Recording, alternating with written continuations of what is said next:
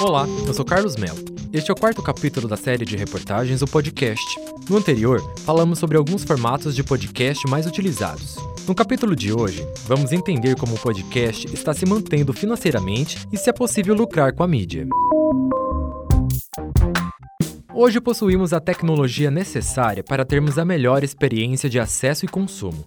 Ela está disponível a uma grande massa de pessoas e os conteúdos desenvolvidos pelos produtores de podcast hoje seduzem novos ouvintes que percebem no meio um novo jeito de consumir informação e entretenimento.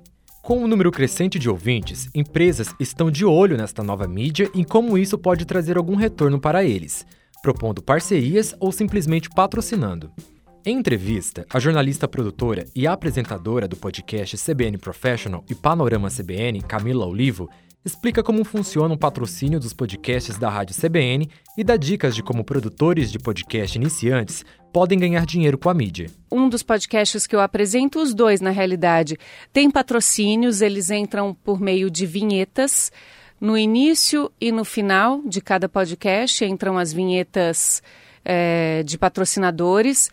E como esses podcasts que a gente produz na rádio, eles veiculam por meio de chamadas dentro da programação da própria rádio. As chamadas também agregam esses patrocinadores, então os patrocinadores acabam tendo uma segunda visibilidade, não só no podcast, mas também no dial, quando as chamadas desses podcasts são veiculadas.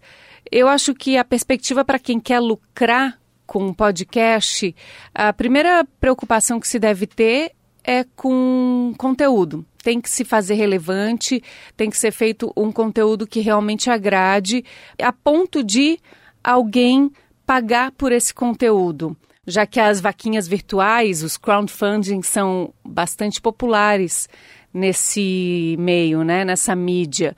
Existem muitos podcasts usando vaquinhas virtuais e oferecendo um serviço extra para o ouvinte, por exemplo, uma possibilidade de participar de um grupo de discussões online, uma possibilidade de participar de um grupo de WhatsApp ou até encontros reais com ouvintes para discutir temas específicos que são abordados ali dentro daquele podcast. São algumas formas de viabilizar vaquinhas virtuais, de fazer com que as pessoas tenham mais vontade de pagar por aqueles conteúdos. Eu acho que uma perspectiva de ganhar dinheiro com podcasts é de fato fazer conteúdos é, vendidos, branded content, né? E aí podem ser podcasts de nicho, voltados para um público bem específico, é, por exemplo, um público de mães.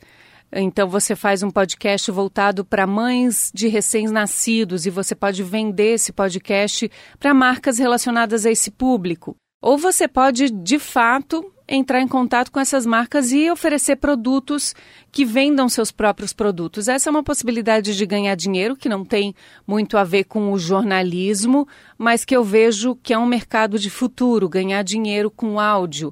Para quem quer ganhar dinheiro com podcast, talvez seja uh, essa uma saída. Mesmo em ascensão, a mídia ainda é pouco conhecida no Brasil e por isso ainda há poucas empresas interessadas na sua produção. É o que explica o jornalista, produtor, editor e apresentador dos podcasts Todas as Letras e Boletim Folha da Folha de São Paulo, Renan Suquevicius. Ele diz ainda que, por mais que estejamos no ano do podcast, o Brasil ainda é muito iniciante na sua produção, mas se diz otimista. Eu sou otimista na vida, assim. Então eu acredito que com a, essa popularização a gente possa ver aí mais produtos circulando com diversidade de temas, de formatos, de pessoas fazendo podcast, né? É, do outro lado, do lado de quem produz, eu espero que haja é, boas condições de trabalho, né? Hoje você não tem, por exemplo, uma tabela para saber quanto cobrar por funções que uma pessoa exerce numa equipe produzindo podcast, né? A gente vai se baseando em algumas coisas, mas não tem. É, tem poucas empresas focadas em produzir conteúdo com grana, com seriedade, é, com estrutura mesmo, né? Você tem alguns grupos, algumas pessoas que fazem isso há um tempo, empresas muito pequenas, mas é, o ideal é que tenha muita gente fazendo, que haja uma concorrência saudável, né? Que as pessoas consigam é, é, é, competir, fazer produtos bons. Para disputar mesmo a audiência, para disputar a atenção das pessoas. Hoje a gente está muito iniciante ainda, né? É, 2000 e agora esse ano, acho que esse ano de 2019 é o ano do podcast e tudo mais, mas a gente ainda está muito no comecinho dessa história, né? Tem muita coisa para surgir. Por estar no começo, não tem muita regra, né? É, não, não, não tem um manualzinho, não tem um histórico tão grande assim de como faz e como não faz. A gente tem muitos exemplos do exterior e tudo mais, mas a gente tem que encontrar o nosso jeito brasileiro de fazer podcast, né? Que é o nosso jeito e a gente tem o nosso jeito brasileiro de fazer rádio, de fazer TV, de fazer jornal. A gente tem que encontrar o nosso jeito brasileiro de fazer podcast também. Podcasts com um público consolidado e com conteúdo de qualidade chamam a atenção de grandes empresas, e com isso é possível conseguir algum retorno financeiro. Quem pretende fazer do podcast seu principal instrumento de trabalho tem exatamente isso como objetivo principal. Depois, é só seguir algumas das dicas já citadas. Boa sorte! Com a sonorização de Tatiana Mendonça de Araraquara Carlos Mel. Este foi o quarto capítulo da série de reportagens do podcast. No próximo e último, eu trago a opinião de alguns dos nossos entrevistados ao longo da série a respeito do futuro do podcast no Brasil.